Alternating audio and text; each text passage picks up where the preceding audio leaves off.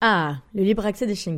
Vous savez, le fait qu'ils peuvent nous accompagner partout, en guidant leur maître ou avec leur famille d'accueil comme moi, eh bien si c'est inscrit aujourd'hui dans la loi, bien qu'encore difficile dans certains lieux, ça n'a pas toujours été le cas. C'est grâce à l'Association nationale des maîtres de chiens qui défend ce libre accès depuis sa création en 1979. Et la NM Chien vient justement de lancer son application mobile à télécharger sur tous les stores où je vous encourage à signaler toute difficulté ou refus d'accès, mais surtout à adhérer gratuitement que vous soyez maître de chien guide ou pas d'ailleurs. Et merci à l'ANM de soutenir mon podcast Future Chien Guide.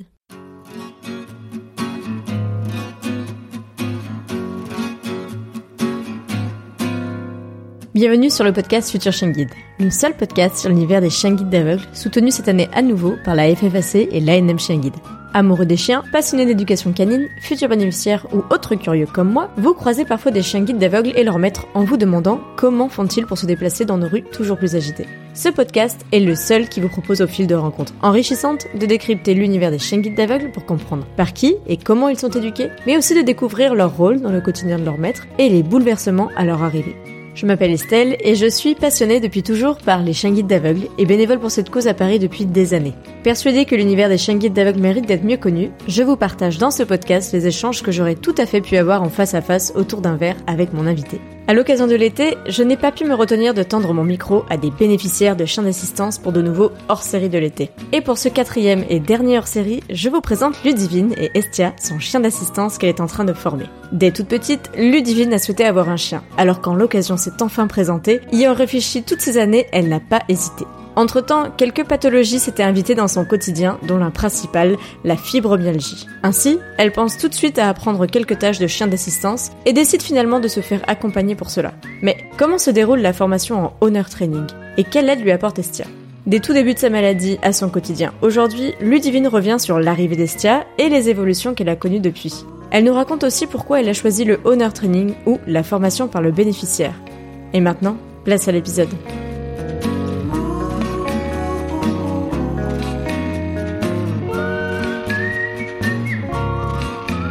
Bonjour Ludivine. Bonjour Estelle. Merci d'avoir accepté euh, mon invitation en plein cœur de cet été 2023. Euh, je voudrais déjà te remercier parce qu'on a eu quelques euh, changements de date, changements de plusieurs choses, les mails qui buguaient, ces petites choses, et donc bah, merci pour ta patience. Est-ce que pour commencer, tu pourrais te présenter s'il te plaît? Oui, alors je m'appelle Ludivine, j'ai 24 ans et je vis à Dijon, euh, donc pour ceux qui situent un peu mal dans la France, euh, c'est là où il y a la moutarde et euh, c'est vers l'est en Bourgogne, la moutarde et le vin.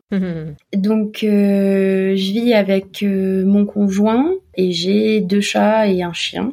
Euh, le chien euh, dont on va parler aujourd'hui. Pour l'instant, je suis au chômage depuis un an, parce qu'avec euh, le handicap et les maladies chroniques, c'est compliqué de trouver un emploi. Mm-hmm. Mais je passe une grande partie de mes journées à gérer un site internet et un compte Instagram qui s'appelle La vie en fibromyalgie.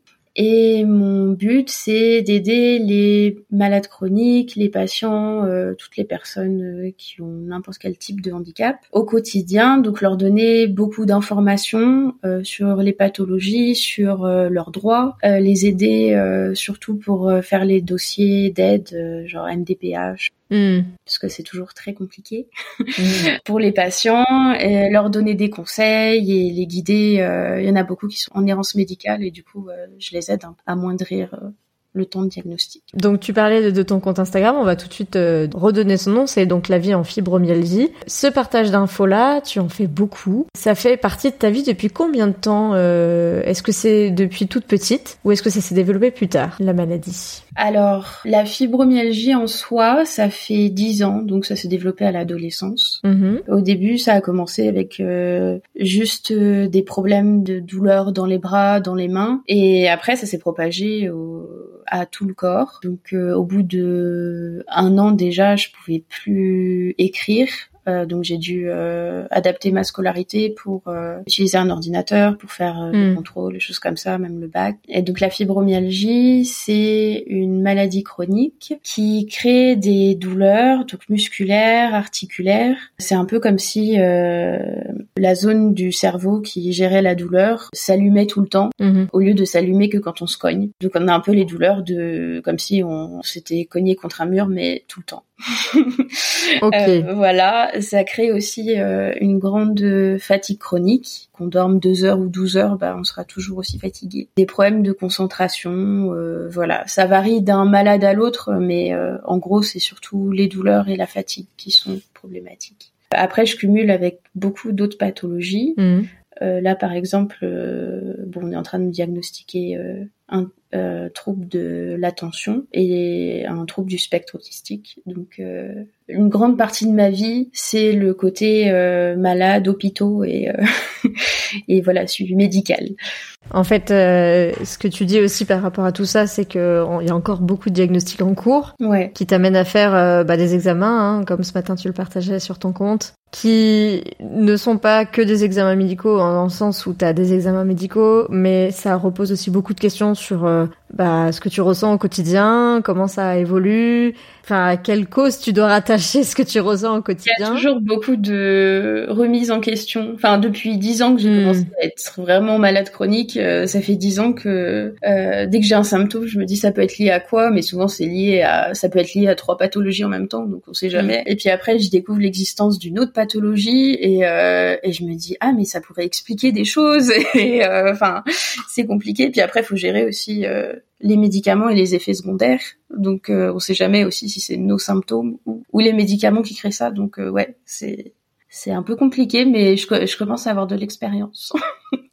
Là, je suis à peu près à 13 diagnostics différents. Hmm. C'est pas pour le plaisir que je les collectionne. Enfin, je cherche pas à avoir le plus de diagnostics possible, c'est juste que... T'essayes juste de comprendre. Voilà. Et le problème, c'est que quand on commence, c'est comme quand on commence à lire un livre, bah après on a envie de lire la suite et voilà. Hmm. Bah là, euh, un diagnostic en entraîne un autre et voilà. Bon, et dans tout ça, euh, si on se parle aujourd'hui, c'est parce qu'il y a un compagnon à quatre pattes qui est rentré dans ta vie. Comment euh, ça t'est venu cette idée? Est-ce que c'est quelque chose que t'avais découvert sur le tard ou depuis toujours? Raconte-nous un petit peu ta relation avec les chiens d'assistance au sens large Alors, euh, d'abord ma relation avec les chiens. À partir du moment où j'ai su parler, j'ai demandé à avoir un chien. Donc ça fait un long moment. et, euh, et bon, on habitait à Lyon, on était en appartement, donc euh, bref, euh, mes parents disaient non. Donc j'ai toujours dit euh, quand je vivrai seule, j'aurai un chien de toute façon. Mmh. Et euh, pendant les études, c'était pas forcément le bon moment. Et là, le fait est qu'on a déménagé et que maintenant on a un appartement avec jardin, donc déjà c'était un peu plus simple à gérer. Et ça faisait longtemps que j'en voulais un, mais je suis tombée sur une annonce à un moment donné et euh, je sais pas, c'était le bon timing. Mm-hmm. et du coup, euh, enfin c'est pas je veux pas que les gens pensent que c'était un choix irréfléchi parce que c'était réfléchi depuis très longtemps. J'avais tout calculé dans ma tête. Vraiment, je savais dans quoi je m'engageais. Mhm. Euh, c'est juste que en deux jours, j'ai eu un chien du de, du moment où euh, on est allé la voir et où on l'a prise. C'était le dernier chiot de la portée que personne voulait parce que elle était pas, enfin, elle est l'offre, mais elle répond pas aux critères. Euh, de beauté de la race parce qu'elle est, mm. c'est un berger australien et euh, elle a la tête quasiment toute blanche et donc euh, les gens la voulaient pas. Et donc euh, j'ai eu ce petit chiot qui arrivait à trois mois et demi. Au début, je m'étais dit que je lui apprendrais deux trois tâches d'assistance, mais de mon côté parce que je connaissais pas hmm. encore les les associations qui existent de nos jours. Parce que tu avais tout de suite pensé euh, dans l'évolution de, de, tes différentes pathologies. Tu disais le chien que tu voulais depuis toute petite, euh, t'avais déjà envisagé qu'il puisse t'assister dans certaines tâches euh, dont tu avais besoin? Ces dernières années, oui, parce que, enfin, j'avais pensé à faire une demande à Andy Chien. Mm-hmm. Enfin, j'ai découvert les chiens d'assistance assez tard, d'une manière mm-hmm. générale. Bah, je connaissais, comme beaucoup de gens, euh, j'avais déjà entendu des chiens guides d'aveugles, mais c'est tout. Mm.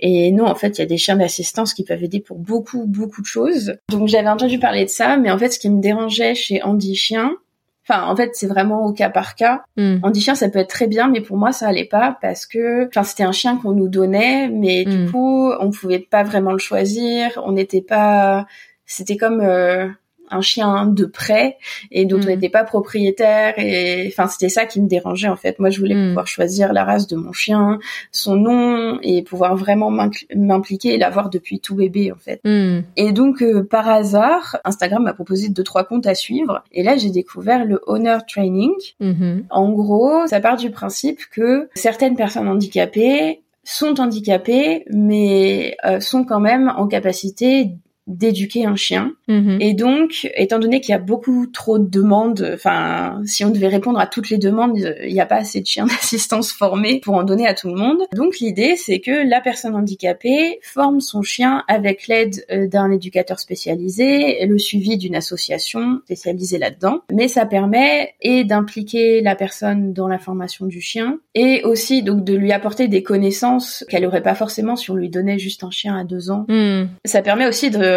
de réduire les coûts, surtout de formation, parce que ça coûte très cher un chien, euh, par exemple chez Andy Chien, et, euh, et là le, le coût de formation est vraiment moindre, vu que c'est un peu assuré par la personne qui en est bénéficiaire. Après, le coût de formation dont tu parles, le chien dit chien et puis euh, chien guide, c'est pareil, c'est très cher, mais du coup, c'est quand même une remise gratuite pour le bénéficiaire. Oui. Faut le préciser. Nous, on le comprend. Ah non, on mais c'est super bien. Hein. Franchement, je suis, j'ai rien contre Andy Chien. C'est juste, même la formation en honor training, c'est quand même un coût. Mm. Parce que, par exemple, dans des pays en Suisse, euh, les associations prennent tout en charge, même en honor training. Enfin, on paye 50 euros l'adhésion et c'est tout. Mhm. Alors qu'en France, pour l'instant, il n'y a pas de subvention de l'État et tout ça. Mhm. Donc tout repose sur les dons et vu que les gens connaissent très peu, il y a peu de dons. Donc faut souvent, euh, enfin quand on se lance dans le honor training, faut être capable d'assurer de pouvoir payer les cours d'éducation en plus des frais que représente un chien normal. En quelque Ouais, un chien de compagnie. Et ce que tu dis sur le honor training, donc euh, honor training en anglais, c'est vraiment la formation par le bénéficiaire. C'est comme ça qu'on pourrait le traduire. Alors, en début du mois, là, on a parlé dans l'épisode 66 avec Marie de la formation de son chien de médiation, mais du coup, euh, c'est pas un chien d'assistance en tant que tel puisqu'il assiste plusieurs personnes. Mm. C'est vraiment la chien de médiation et c'était elle qui était formée pour former son chien. Là, c'est un peu pareil. hein. Au mois de mois d'août, on parle de honor training. L'idée, c'est que toi, tu as choisi, et c'est un choix qui existe, de former ton propre chien pour l'avoir chiot, pour choisir sa race, son nom, etc. Mais tout en étant accompagné par une association. Mm. Et ça, c'est euh, important parce que du coup, tu es accompagné par un éducateur euh, spécialisé canin Mm. qui va t'apporter euh, ce, ce complément d'information et d'éducation que toi, tu as pas pour aider, bah, du coup, Estia à devenir ton chien Voilà. d'assistance. Surtout étant donné que c'était mon premier chien, donc je connaissais, enfin tout le monde peut lire des livres sur l'éducation d'un chien, mais Mhm. quand on se retrouve face à un chien, c'est pas pareil.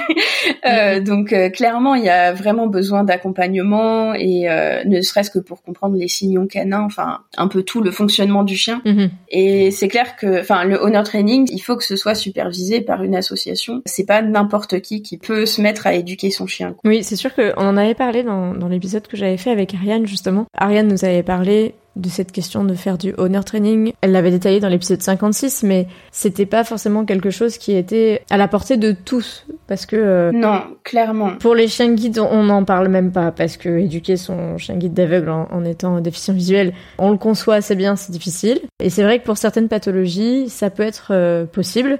Et donc, c'est ton cas. Voilà. Mais ça prend énormément de temps. C'est pas négligeable.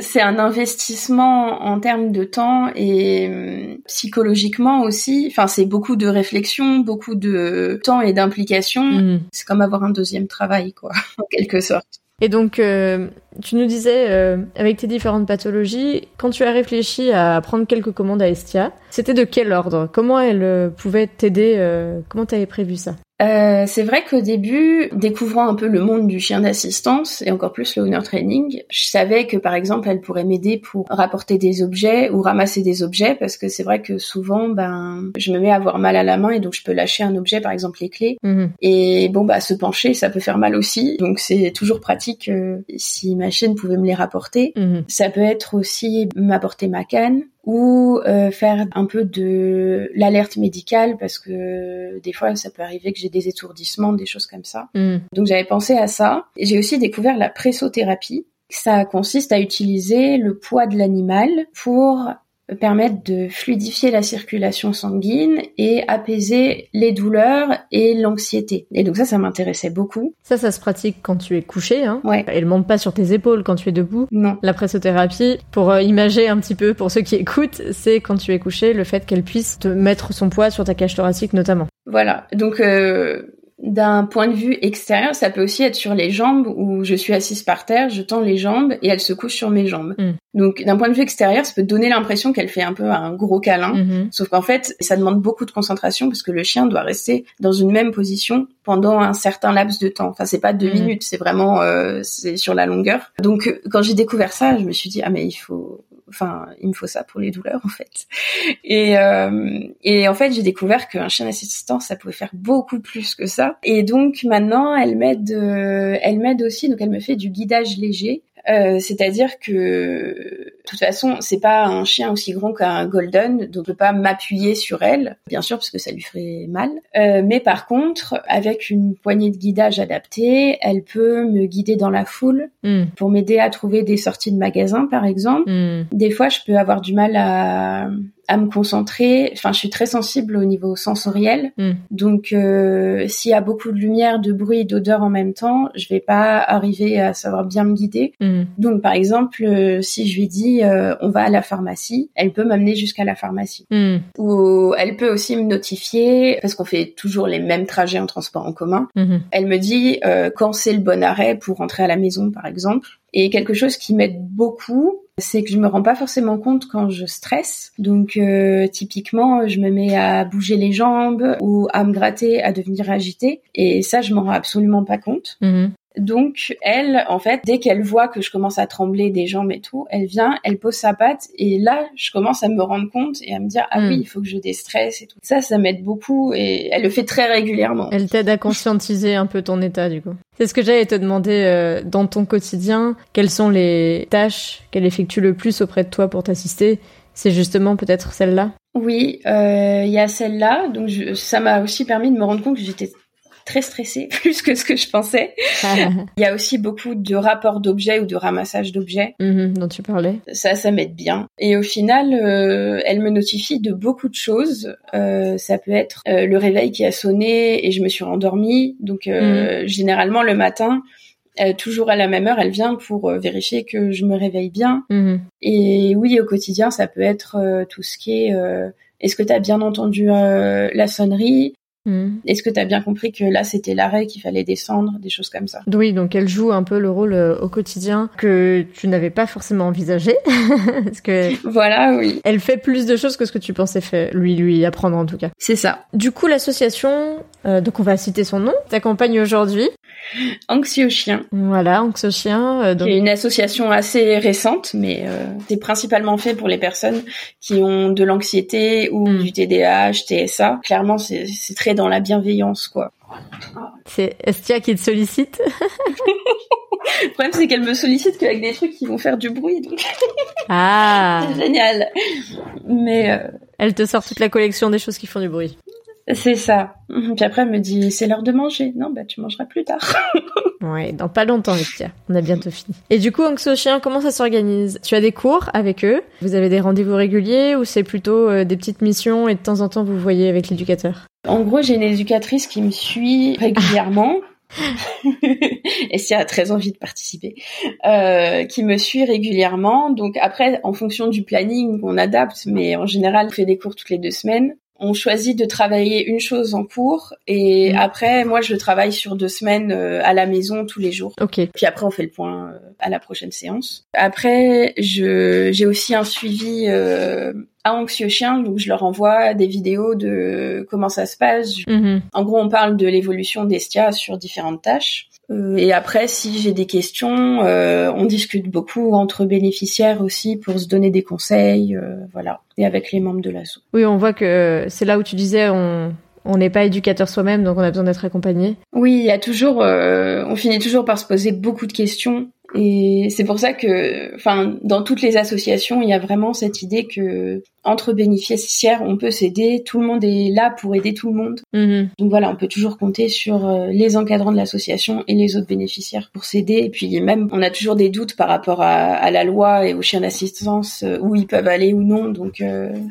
C'est toujours bien de pouvoir de- demander conseil. Ça te permet de pas être toute seule en tout cas et d'échanger avec des gens qui sont déjà passés par là sur euh, la formation du chien, ça. sur l'accès, sur les nouvelles choses que tu vas faire avec ton chien, les nouveaux endroits où tu vas aller et euh, c'est sûr que bah c'est l'intérêt de se sentir un peu moins seul et puis en même temps d'avoir une vraie compétence, une vraie expertise en face mm. de l'association, quoi. Ouais. Ce que j'aime particulièrement avec le owner training, c'est que ça peut vraiment s'adapter à la personne. Mm-hmm. Ben, par exemple, si on se met à développer une nouvelle pathologie ou des choses comme ça, on peut adapter. Le principe du owner training, c'est qu'on a une liste de tâches au départ de ce que le chien euh, saura faire une fois certifié. Mm. Et au cours de la formation, si on se rend compte qu'il faut rajouter quelque chose ou qu'en fait il y a une tâche qui sert plus à grand chose, on peut modifier cette liste pour vraiment s'adapter à la personne qui en a besoin. Oui, c'est sûr que ce que tu disais à l'inverse, quand on a un chien qui est déjà formé par une association, dans le cas où on a une pathologie évolutive ou d'autres pathologies qui s'ajoutent, mm. c'est plus compliqué pour s'adapter euh, parce que c'est pas la même euh, logique tout simplement. On a un chien qui est déjà formé et donc on peut pas euh, rajouter des briques comme ça au fur et à mesure.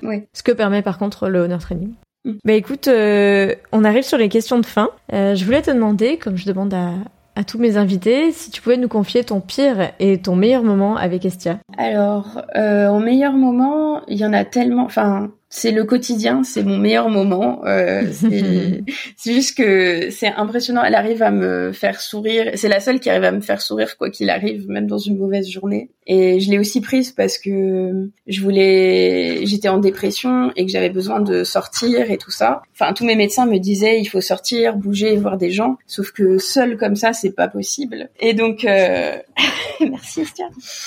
Euh, et en fait, effectivement, bah, elle me fait, euh, elle me donne envie de sortir, juste faire des petites balades dans le quartier. Bah, en fait, euh, ça change tout à, ses hmm. côtés. Donc c'est c'est ça mes meilleurs moments. C'est c'est un peu tous les jours juste être à ses côtés. Et en pire moment, ça a été un. Il y a toujours des refus d'accès. Ça arrive toujours à un moment donné. Hmm. Et euh, moi, c'était un gros refus d'accès euh, dans un resto asiatique style buffet à volonté. Mhm. Et en gros, j'ai voulu y entrer. Ils ont dit ah non non, c'est pas possible. Donc je leur ai expliqué la loi. Ils ont dit ah oui non non, mais on connaît la loi, mais on préfère payer l'amende que vous faire rentrer. Mhm. Et donc j'ai j'ai dû appeler la police. Et le problème c'est que ça m'a, enfin ce refus d'accès m'a lancé dans toute une euh, crise de panique sur le moment et mm. Kestia a super bien géré parce que elle m'a vraiment aidé euh, enfin j'ai fait un petit blackout et tout donc euh, elle m'a vraiment aidé à rester consciente enfin ça m'a marqué et du coup maintenant je suis toujours un peu sur la réserve quand je vais dans mm-hmm. un endroit parce que je sais qu'il y a potentiellement un refus d'accès et ça ouais, c'est un peu dur à gérer mais bon ça ça va avec mais en tout cas quand on te suit sur les réseaux sociaux c'est on le voit que oui, ça arrive. Malheureusement, c'est que les refus d'accès arrivent et on essaye de faire tout pour que ça arrive le moins possible, voire plus du tout. Mais euh, on voit aussi qu'Estia dans ces moments-là euh, a aussi sa place, même si c'est par sa présence entre guillemets que tu as ce refus d'accès. Euh, bah, sans elle, face à ce refus d'accès que tu n'aurais peut-être pas, ok, mais elle agit aussi sur ton anxiété à ce moment-là. Oui, ah oui, oui, oui. Même des fois, juste le fait d'avoir des retards dans les transports en commun, ça peut me, mm. enfin, ça peut me stresser. Et juste sa présence, elle arrive à, à me détendre. Enfin, ça peut paraître bête, mais un chien d'assistance, c'est aussi se coller à son maître et lui demander des caresses et tout pour l'aider à, à, se concentrer que sur ça. Et juste ça, c'est quand même une tâche d'assistance. Et c'est ce que tu expliques euh, parce qu'on a parlé de ton compte euh, Instagram à toi, mais Estia a aussi son compte. Oui. tu peux nous redonner le nom? Alors c'est Estia euh, tiré du bas un aussi en or, vu que c'est un berger australien. Euh, je pense que tu mettras tous les détails. Exactement. Voilà sur les réseaux parce que je voulais parler du quotidien à la fois du chien d'assistance et du chien de compagnie parce que un chien d'assistance, mm. c'est, ça bosse pas H24.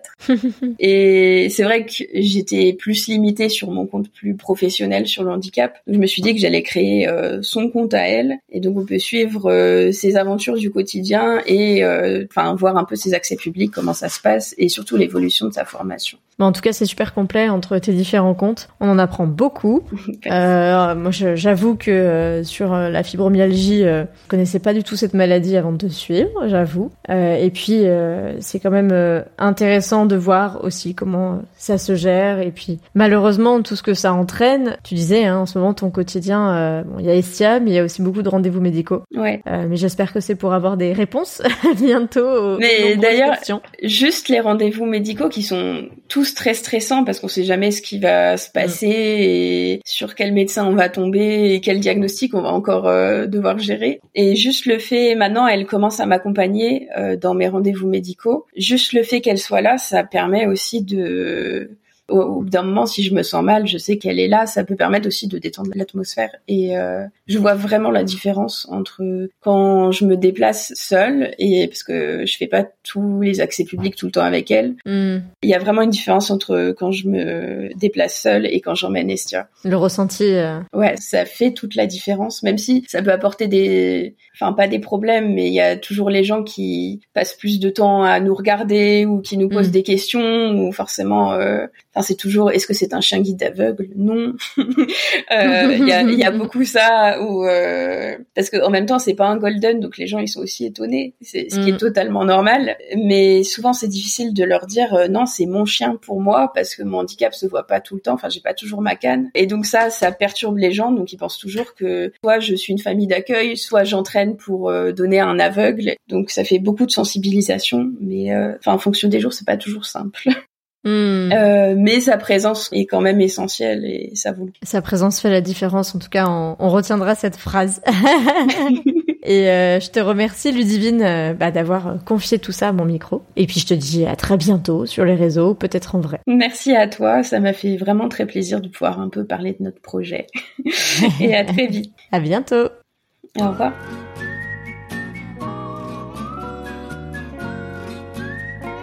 Et voilà, c'est la fin de cet épisode. Merci à vous de l'avoir écouté en espérant qu'il vous aura plu. Merci à Ludivine pour sa persévérance pour la planification de notre enregistrement et pour avoir inauguré le sujet du Honor Training que vous souhaitiez entendre depuis longtemps. Pour compléter votre écoute, vous pouvez retrouver des photos de Ludivine et Estia sur futureshingit.fr et très bientôt la transcription intégrale de cet épisode. Alors je vous dis à bientôt pour le retour des épisodes sur l'univers méconnu des Shingit aveugles.